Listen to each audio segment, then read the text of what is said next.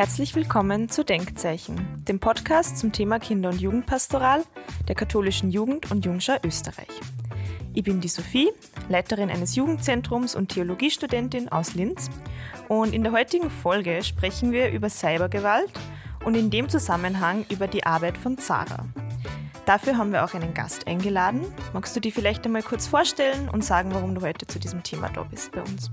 Ja, sehr gerne. Ähm, ich bin Amina El-Gamal. Ich bin vom Verein Zara, Zivilcourage und Antirassismusarbeit, mache dort die Projektmanagement, also Koordination von Projekten und Kooperationen seit zwei Jahren mittlerweile und bin heute da, um ein bisschen die Arbeit von Zara näher zu erklären und zum Thema Hass im Netz, einfach weil wir da Projekte haben, eine Beratungsstelle haben, einfach ein bisschen uns auszutauschen darüber.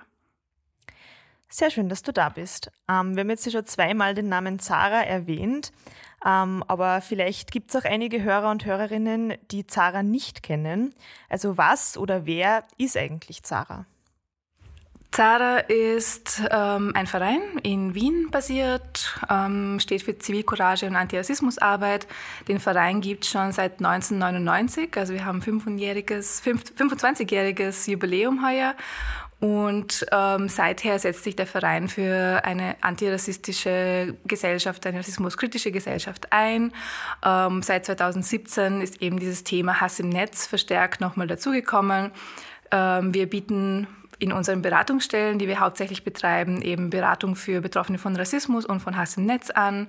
Das heißt psychosoziale und rechtliche Beratung, ähm, Unterstützung. Wir begleiten aber auch KlientInnen zu Polizei, Gerichten und so weiter ähm, und haben aber ganz viel auch Sensibilisierungsarbeit zu diesen Themen, Trainings in Projekten, ähm, versuchen wir auch diese Präventionsmaßnahmen zu setzen. Du hast jetzt schon das Thema Hass im Netz angesprochen. Ähm, ich glaube, jeder von uns hat gewisse Vorstellungen davon, was Hass im Netz ist. Aber vielleicht kannst du da auch noch mal näher darauf eingehen, was genau Hass im Netz ist, wer da häufig betroffen ist und was da eben die Auswirkungen vielleicht auch sind auf die Betroffenen. Mhm. Ähm, Hass im Netz, es gibt keine ähm, Definition, die so allgemein gültig ist. Ähm, es gibt verschiedene Institutionen und Organisationen, die Definitionen liefern, also die UN oder die EU oder die Europäische Kommission sozusagen. Ähm, und wir haben uns eine Arbeitsdefinition ähm, zurechtgelegt, mit der wir ähm, einfach so ein bisschen einen breiten Begriff äh, von Hass im Netz in unsere Arbeit integrieren. genau, und für uns ist Hass im Netz sind das verletzende, beleidigende, erniedrigende Inhalte, die online eben stattfinden und sich gegen Personen oder Personengruppen richten können. Das ähm, kann von Kommentaren ähm, in Social Media sein, es kann in Privatnachrichten sein, es kann aber auch in Form von Bildern sein. Wen es betrifft, das ist auch so ein bisschen ähm, die Herausforderung, es betrifft jeden und jede Person. Also es ist ähm, einfach eben, sobald man online ist, besteht die Gefahr, dass man davon betroffen ist. Es ähm, gibt natürlich Personengruppen, ähm, die spezifisch oder verstärkt davon betroffen sind, was halt offline auch ähm, in der Realität so ist, dass zum Beispiel gerade ähm, Frauen oder als weiblich gelesene Personen viel stärker davon betroffen sind oder auch Personen, die von Rassismus betroffen sind, ähm, viel stärker von Hass im Netz betroffen sind. Aber grundsätzlich kann jede Person ähm, von Hass im Netz betroffen sein. Und die Auswirkungen sind sehr vielschichtig. Ähm, oftmals hat man das Gefühl, es ist eh nur online, ähm, aber es hat einfach reale Auswirkungen auf die Personen. Es ähm, von einfach eingeschüchtert sein und sich zurückziehen vom Online-Raum. Dieses Phänomen nennt man Silencing. Das heißt, man wird so ein bisschen still und stumm gemacht. Man wird ähm, aus dem Online-Raum rausgedrängt, ähm, was sehr auch für die, unsere demokratischen, ähm, für unsere demokratische Gesellschaft ein ein, ein, eine sehr große Hürde ist, die wir überwinden müssen, ähm, aber auch einfach persönliche ähm, ja, Einschränkungen. Das heißt einfach, dass es den Arbeitsalltag, den ähm, Schulalltag äh, beeinflusst.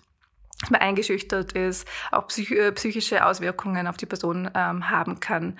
Und das Besondere an Hass im Netz ist, dass es einfach nicht unbedingt aufhört. Also man hat es immer dabei, man hat es immer am Handy dabei. Es ist nicht nur an einem Ort und dann geht man von diesem Ort weg, sondern es ist einfach ein bisschen allgegenwärtig. Man hat es am Laptop, wenn man aufmacht, man hat es am Handy, wenn man aufmacht. Ähm, ja. Du hast jetzt vorher schon äh, ein bisschen drüber gesprochen, was Zara in diesem Bereich macht. Ähm, aber es ist jetzt natürlich so, dass viele von unseren Hörern und Hörerinnen vielleicht zumindest anfänglich, wenn sie mitbekommen, dass zum Beispiel Jugendliche, mit denen sie arbeiten, von Hass im Netz betroffen sind oder vielleicht auch, wenn sie selber betroffen sind.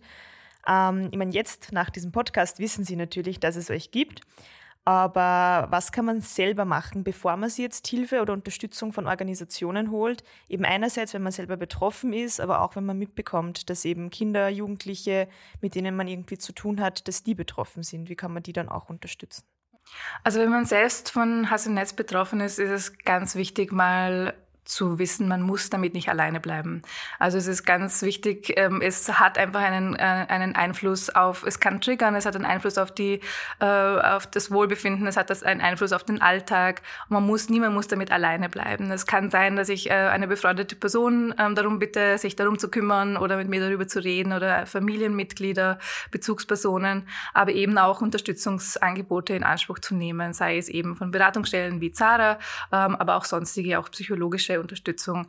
Ähm, das ist mal ganz, ganz wichtig. Ähm, das andere, was man einfach selber tun kann, ist oder auch sehr wichtig ist, ist Screenshots zu machen. Das heißt, nicht ähm, einfach, ich, es ist ganz oftmals schwierig, wenn man so das Gefühl hat, ich will es nicht mehr sehen, ich will es einfach, dass es aufhört und weggeht, was sehr, sehr verständlich ist, aber man kann auch zum Beispiel eben eine andere Person bitten, kannst du dir bitte das anschauen, es screenshotten, ähm, damit wir einfach einen Beweis haben, falls ähm, wir weitere Schritte machen ähm, möchten. Ähm, man kann es natürlich melden, also an die Plattformen selber, dass es gelöscht wird. Man kann es auch an Beratungsstellen, also zum Beispiel an Zara, man kann es anonym melden, dann wird es einfach dokumentiert, was ein sehr, sehr wichtiger Schritt ist, damit es einfach auch in Statistiken aufscheint. Also Zara publiziert jährlich einen Gegenhass im Netzbericht, wo wir diese Fälle aufarbeiten, Zahlen bereitstellen, Themen bereitstellen. Ähm, genau, das ist mal so dieses Melden bei Plattformen, dokumentieren ähm, und Unterstützung holen. Was ähm, man als eben Zeugin oder ähm, wenn man so einfach mitlesende Person machen kann, ist genau das Gleiche erstmal. Man kann die Kommentare immer melden, man kann sie auch eben Beratungsstellen äh, melden, man kann den betroffenen Personen Unterstützung anbieten. Das, wenn man die betroffenen Personen ähm, kennt, ist einfach mal anzubieten, eben diese Sachen für sie zu übernehmen.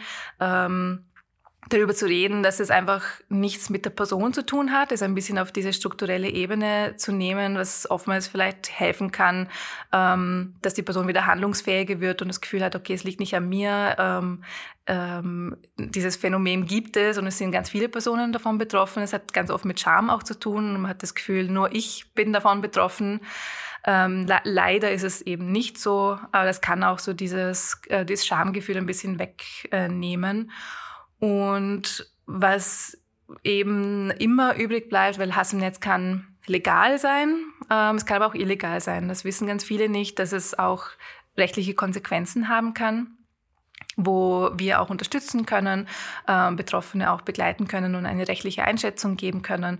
Aber gerade bei Inhalten, die nicht rechtlich relevant sind oder vielleicht auch von den Plattformen nicht gelöscht werden, ähm, bleibt immer noch die Gegenrede als Form der Unterstützung übrig. Das heißt, als Zeugin oder als Zeuge, wenn ich so einen Kommentar lese, kann ich ähm, immer Gegenrede betreiben. Das für die postende Person ähm, ein bisschen dieses, es ist nicht okay, was du postest, aber gerade für mitlesende Personen und betroffene Personen ist es ganz, ganz wichtig auch zu sehen, es hat sich jemand für mich eingesetzt oder für das Thema eingesetzt online. Ich bin nicht alleine damit.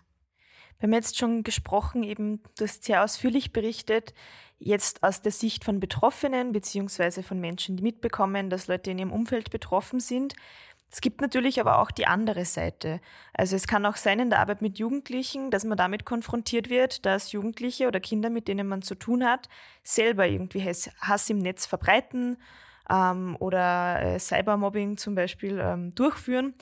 Wie würdest du dann reagieren in der Situation, wenn ich jetzt mitbekomme, dass die Menschen, die ich kenne, vielleicht nicht betroffen sind, sondern selber die Täter sind, unter Anführungszeichen? Mhm.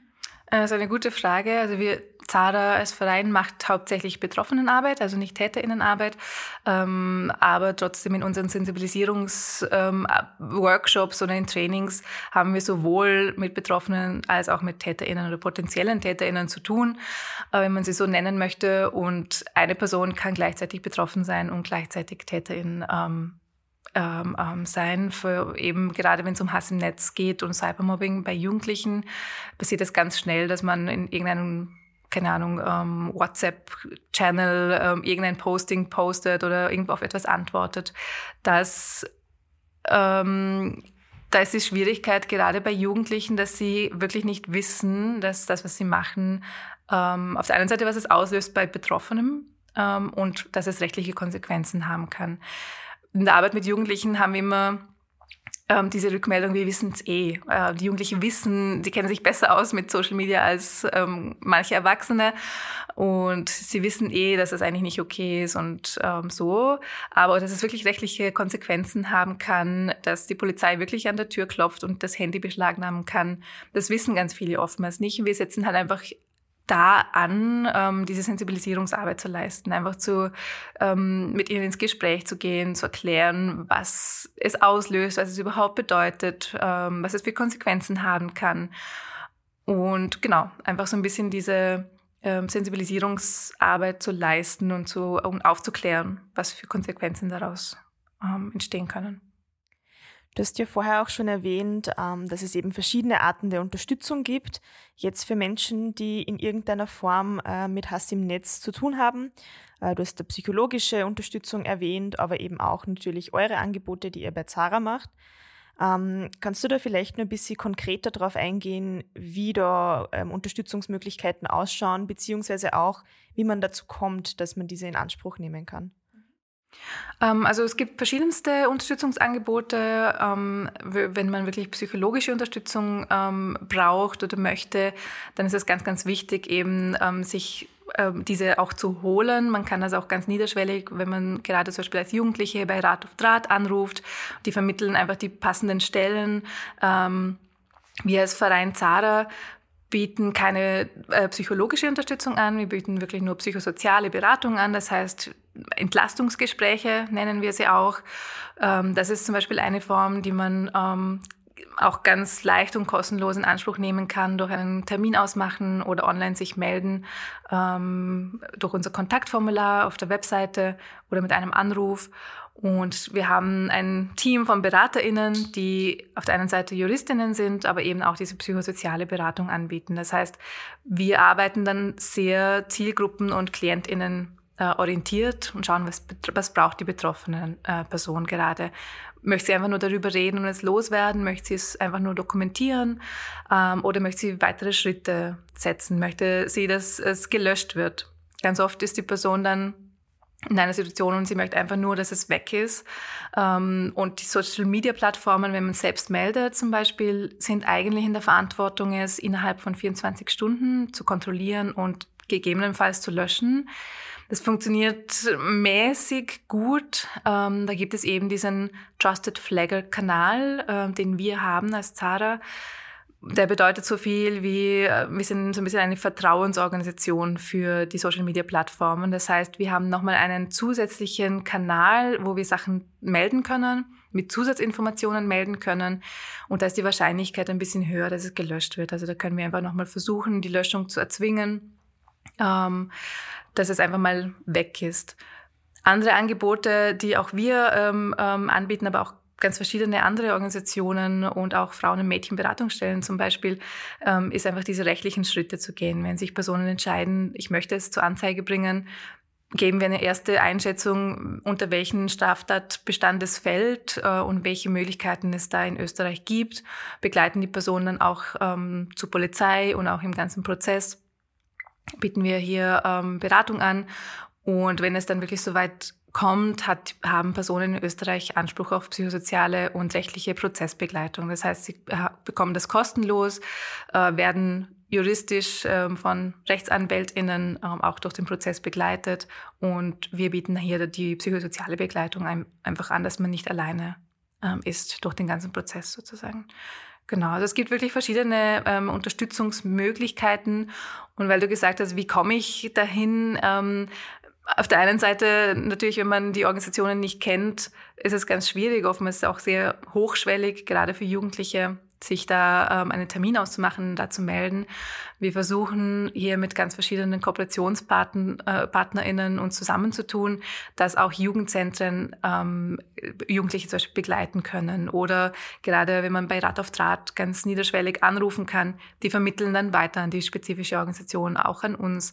Ähm, genau, also so ein bisschen einfach sich mal an eine Person wenden und ähm, gemeinsam schauen, was gibt es hier. Also man muss wirklich nicht alleine bleiben, damit versuchen, egal welche Bezugsperson es ist, ähm, darüber zu reden und dann gemeinsam zu schauen, welche Angebote gibt es und wie kann ich mich da melden, ähm, Vertrauenspersonen mitbringen, ähm, genau.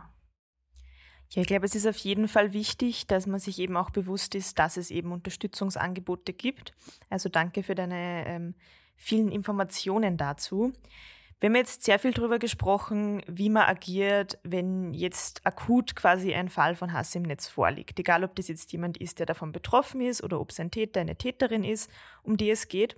Aber natürlich, das Best-Case-Szenario wäre ja, dass es gar nicht erst zu Hass im Netz kommt. Hast du vielleicht nur Tipps oder Ideen für die Prävention, die man vielleicht auch in der Arbeit mit Kindern und Jugendlichen machen kann, wie man sie auch darauf sensibilisieren kann. Natürlich kann man Hass im Netz jetzt nie hundertprozentig verhindern, aber welche Schritte man setzen kann, um zumindest die Chance ein bisschen zu verringern, dass es dann zu Hass im Netz kommt. Ja, das ist auch eine Ebene, die sehr, sehr wichtig ist und oftmals nicht gesehen wird. Es bleibt ganz oft auf dieser individuellen Ebene. Dann nutzt die Social-Media-Plattformen halt nicht oder ähm, dann löscht die Nachrichten. Ähm, das ist keine Lösung. Es braucht wirklich auch Präventions- und Sensibilisierungsmaßnahmen ähm, einfach durch die ganze Gesellschaft durch, nicht nur bei Jugendlichen, muss man auch sagen. Und hier gibt's verschiedene Möglichkeiten. Also es gibt fertige Trainings, die angeboten werden von verschiedensten Organisationen, ähm, zum Beispiel auch Zara, die ähm, das regelmäßig auch anbieten, aber auch Safer Internet, gerade an Schulen, ähm, Trainings anbietet. Und hier ist es ganz ähm, unterschiedlich, ähm, was die Zielgruppe ist, aber wir versuchen immer so eine Mischung zu machen aus ein bisschen Informationen zu geben, was ist es überhaupt? Weil oftmals weiß man, okay, es ist halt ein blödes Kommentar, aber was ist es denn wirklich, dass es Hass im Netz ist, dass es Cybermobbing ist? Und diese rechtliche Einschätzung ähm, zu geben, dass das wirklich Konsequenzen haben kann. Und dann versuchen wir mit Jugendlichen gerade so in interaktiven Übungen versuchen wir zu erkennen, ist das jetzt Hass im Netz oder nicht. Dafür braucht man nicht wirklich auch, wir versuchen ähm, keine Hass im Netz äh, Nachrichten zu reproduzieren, weil Jugendliche wissen es eh. Wir gehen einfach diesen Schritt weiter. Wie können wir sie erkennen? Und gehen ganz viel auf diese Zivilcourage ein, auf diese digitale Zivilcourage. Wie kann ich handeln online? Eben mit Melden, mit Beratung, ähm, aber auch mit Gegenredestrategien. Das ist so ein bisschen unser Fokus. Wie kann ich online digitale Zivilcourage zeigen? Welche Strategien gibt es hier und die erproben wir einfach mit den Jugendlichen gemeinsam, setzen sie um, schauen, was, äh, was liegt ihnen, wie können sie sich da, ja, also auf der einen Seite erkennen, äh, auch gesetzliche Rahmen kennen und dann, wie kann ich wirklich agieren. Und dieses Empowerment aus den Workshops oder aus den Trainings dann rauszunehmen, hilft den Jugendlichen ganz oft, wenn man selbst betroffen ist, aber auch wenn man einfach als Zeugin etwas sieht. Sehr viele von unseren Hörern und Hörerinnen bzw. unsere Zielgruppe sind ja Menschen, die mit Kindern und Jugendlichen arbeiten, ähm, zum Beispiel auch ehrenamtlich im Rahmen von der Jungschau oder eben von der katholischen Jugend.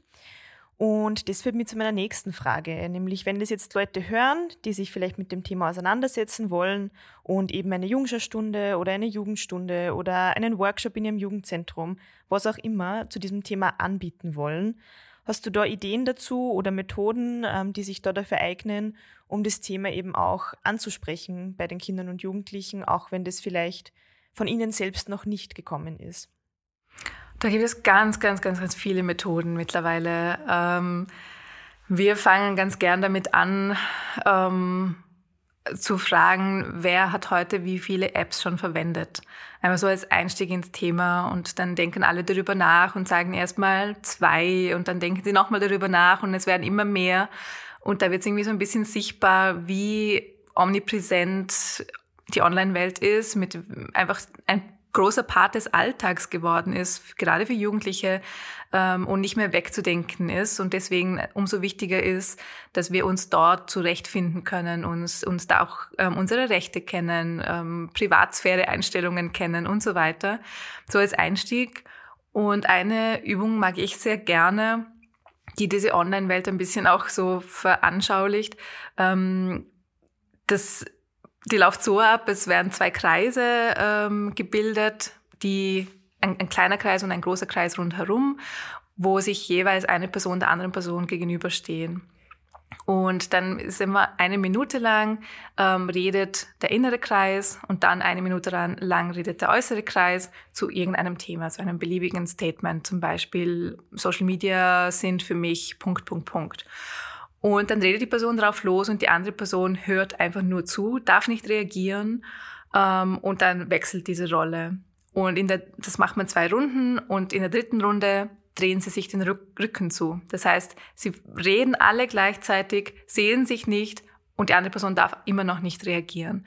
Und da ähm, haben wir ganz gute Erfahrungen gemacht, dass auch Jugendliche, aber auch Erwachsene so dieses Gefühl hatten, wie es online auch abläuft. Ich poste was, ich weiß gar nicht, ob die andere Person es hört, wie es ihr dabei geht, weil ich sehe sie nicht. Ähm, gleichzeitig reden alle, das heißt online, es passiert auch gleichzeitig so viel, alle posten, alle reden. Ähm, so bezeichnend einfach, wie es online auch abläuft. Und das ist für uns immer so ein, ein, ein, guter Einstieg, gerade mit Jugendlichen zu sehen, okay, was bedeutet das online? Was bedeutet das, wenn ich auch die ganze Zeit Sachen poste? Wen betrifft es? Wer ähm, liest es? Wer hat die Möglichkeit darauf zu reagieren? Und was löst es auch wirklich bei der Person aus? Weil das weiß ich in Wahrheit nie. Ähm, genau, also das ist zum Beispiel eine Übung, die äh, ich ganz gerne so als Einstieg mache und dann, wie gesagt, ähm, Gegenredestrategien üben. Da gibt es ganz verschiedene Möglichkeiten, einfach sie vorzustellen und dann in, mit Beispielen in kleinen Gruppen auszuprobieren, wie man sowas formulieren kann. Also Gegenredestrategien gibt es auch sehr viele. Eine ganz einfache kann sein, nachzufragen. Wie, wie meinen Sie das genau? Da kommt die posende Person oftmals in so eine Situation, sich rechtfertigen zu müssen oder nochmal zu erklären. Ähm, eine andere Gegenredestrategie ist zum, zu benennen. Also das, was Sie hier posten, verletzt mich oder das, was, hier, was Sie hier posten, ist sexistisch oder ist rassistisch. Einfach die Sachen zu benennen.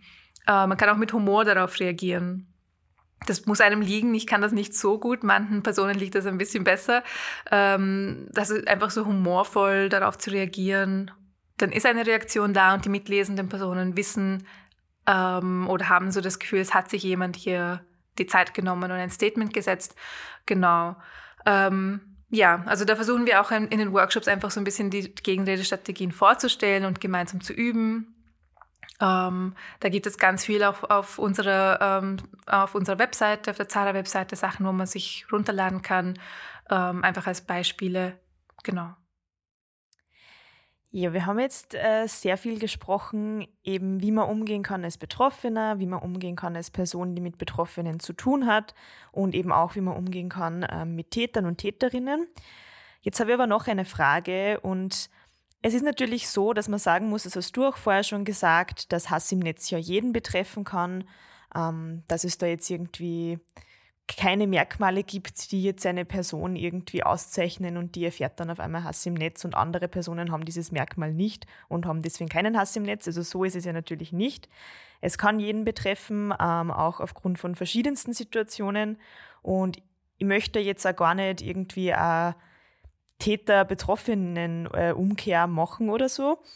Aber ich habe trotzdem eine Frage dazu, ob es irgendwie Möglichkeiten gibt oder auch Dinge, die man vielleicht eben auch Kindern und Jugendlichen vermitteln kann, wie man sich selbst ein bisschen schützen kann vielleicht. Oder wie gesagt, man wird es nie ganz verhindern können und es kann immer passieren, dass man mit Hass im Netz konfrontiert ist. Ähm, aber es ist natürlich auch so, dass heute die Kinder und die Jugendlichen oft ähm, aufwachsen mit den sozialen Medien. Für die ist das ganz normal. Und die wissen dann auch vielleicht gar nicht, dass es gewisse Dinge gibt, die man vielleicht auch tun kann, um sich eben ein bisschen zu schützen. Ähm, hast du da noch irgendwie Informationen dazu? Ähm, ja, also ich stimme dir voll zu. Es gibt, also es kann wirklich jede Person betroffen sein, egal, unabhängig vom Alter. Ähm, es, Hass im Netz kann gruppenbezogen sein, das heißt einfach auf bestimmte ähm, Merkmale basierend Personengruppen oder Personen betreffen, aber es kann auch einfach in persönlichen Kontexten von Personen, die ich kenne, äh, aufgrund von Beziehungen äh, passieren. Und sich selbst online zu schützen, hat immer so ein bisschen diese Gefahr von mach lieber etwas nicht oder zieh dich lieber zurück, ähm, dann passiert es nicht. Auch das garantiert es nicht. Also auch wenn man dann weniger online ist oder nichts postet, ist garantiert ähm, trotzdem nicht, dass ähm, man nicht selbst betroffen sein ähm, könnte. Deswegen da, davon würde ich abraten, dass gerade bei Jugendlichen irgendwie zu sagen, ähm, man soll sich lieber ja nichts posten oder zurückziehen. Natürlich gibt es ein paar Sachen, die man vielleicht beachten kann, ähm, die den Online-Umgang ein bisschen erleichtern. Auf der einen Seite zu wissen, welche Möglichkeiten man hat, Sachen zu melden, Menschen zu oder Accounts zu blockieren. Ähm, Privatsphäre-Einstellungen, die sind auch ganz wichtig. Also wer kann meine Sachen sehen und lesen, wer nicht. Für jede Plattform unterschiedlich. Da hat Safer Internet ganz einen guten, also ganz gute Guides, auf welcher Plattform welche Einstellungen wichtig wären. Das ist ganz wichtig, auch zu schauen, bei manchen Plattformen kann man den Standort sehen, zum Beispiel, das einfach auszustellen und zu, ähm, zu, zu sehen, wer weiß dann, wo ich bin, zum Beispiel. Ähm, das andere ist zum Beispiel, wenn man Fotos postet, also gerade bei Jugendlichen sehen wir das, aber auch bei Erwachsenen muss man sagen, ähm, das Verschicken von Nacktbildern. Das ist ein ganz, ganz großes Thema, was dann damit passiert. Das hat auch rechtliche Konsequenzen, ähm, je nachdem, in welchem Alter die Personen auch sind. Ähm, und da gehen wir immer so ein bisschen von dem aus, wir können den Jugendlichen nicht verbieten, diese Fotos zu schicken. Es macht auch keinen Sinn, aber man kann ihnen die Werkzeuge so ein bisschen in die Hand geben. Das heißt, kann man es nachvollziehen, wer die Person ist? Hat man irgendwie ein Muttermal oder ein Tattoo, wo man wirklich fix sagen kann, das ist die Person, dann soll es lieber nicht auf diesem Foto sein. Ähm, vielleicht auch das Gesicht nicht. Also das heißt, wenn es einfach nur ein Körperteil ist ähm, und es wird öffentlich gemacht, kann niemand beweisen, ob das die Person ist oder nicht, wenn man eben keine Merkmale sieht. Das sind so kleine Sachen, wo man so ein bisschen diese Privatsphäre schützt und wenn wirklich etwas passieren sollte, es nicht auf die Person zurückführbar ähm, ist. Oder dass man halt schaut, dass es keine, dass die Adresse, wo man ist, nicht auf dem Bild erscheint, dass man jetzt nicht genau weiß, okay, in welche Schule gehe ich oder ähm, wo ist mein Haus oder so. Einfach so diese Sachen. Ähm, ja, aber ich glaube, ansonsten ist es wie in der Offline-Welt in, in Person auch.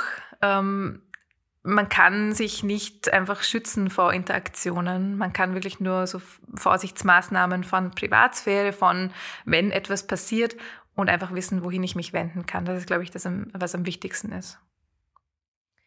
Ja, jetzt haben wir wirklich sehr viel gesprochen zu Prävention, zu ähm, Arbeit im konkreten Fall, wenn jemand betroffen ist und jetzt eben auch ähm, vielleicht ein bisschen nur zum sicheren Umgang auch mit dem Internet. Das führt mich dann zu meiner letzten Frage. Und zwar, was würdest du jetzt den Hörern und Hörerinnen so als kleinen Abschluss mitgeben, die jetzt eben diese Folge gehört haben, sie vielleicht nur weiter mit diesem Thema auseinandersetzen wollen? Ähm, genau. Ich würde Ihnen mitgeben, dass die Online-Welt nicht mehr von der Offline-Welt zu separieren ist. Dass es einfach ein fixer Bestandteil unseres Alltags geworden ist. Und deswegen ist es so, so wichtig, dass wir einen guten Umgang damit finden, dass wir Medienkompetenz erlernen, egal in welchem Alter. Und ähm, einfach diese Sensibilisierung und Präventionsarbeit so, so wichtig ist, egal in welcher Position man ist, einfach zu versuchen, es zu integrieren in unsere Arbeit, ähm, Alltage und ähm, ja, ähm, einfach darauf zu schauen, wie geht es meinen Mitmenschen damit, einfach ein bisschen dieses offene Ohr zu haben und einen scharfen Blick vielleicht, um zu schauen, wenn ich nicht selbst betroffen bin, wie kann ich als Zeugin, Zeuge mich einsetzen für andere? Wie kann ich meine Mitmenschen oder mitlesenden Personen unterstützen? Kann ich Gegenrede und eben diese digitale Zivilcourage zeigen? Ähm, genau, ich glaube, das würde ich so ein bisschen mitgeben mit diesem ähm, Zivilcourage-Gedanke, einfach dieses offene Auge zu haben und Ohr und ins Handeln zu kommen dann. Dann danke für deine Arbeit und für das Gespräch heute. Danke auch.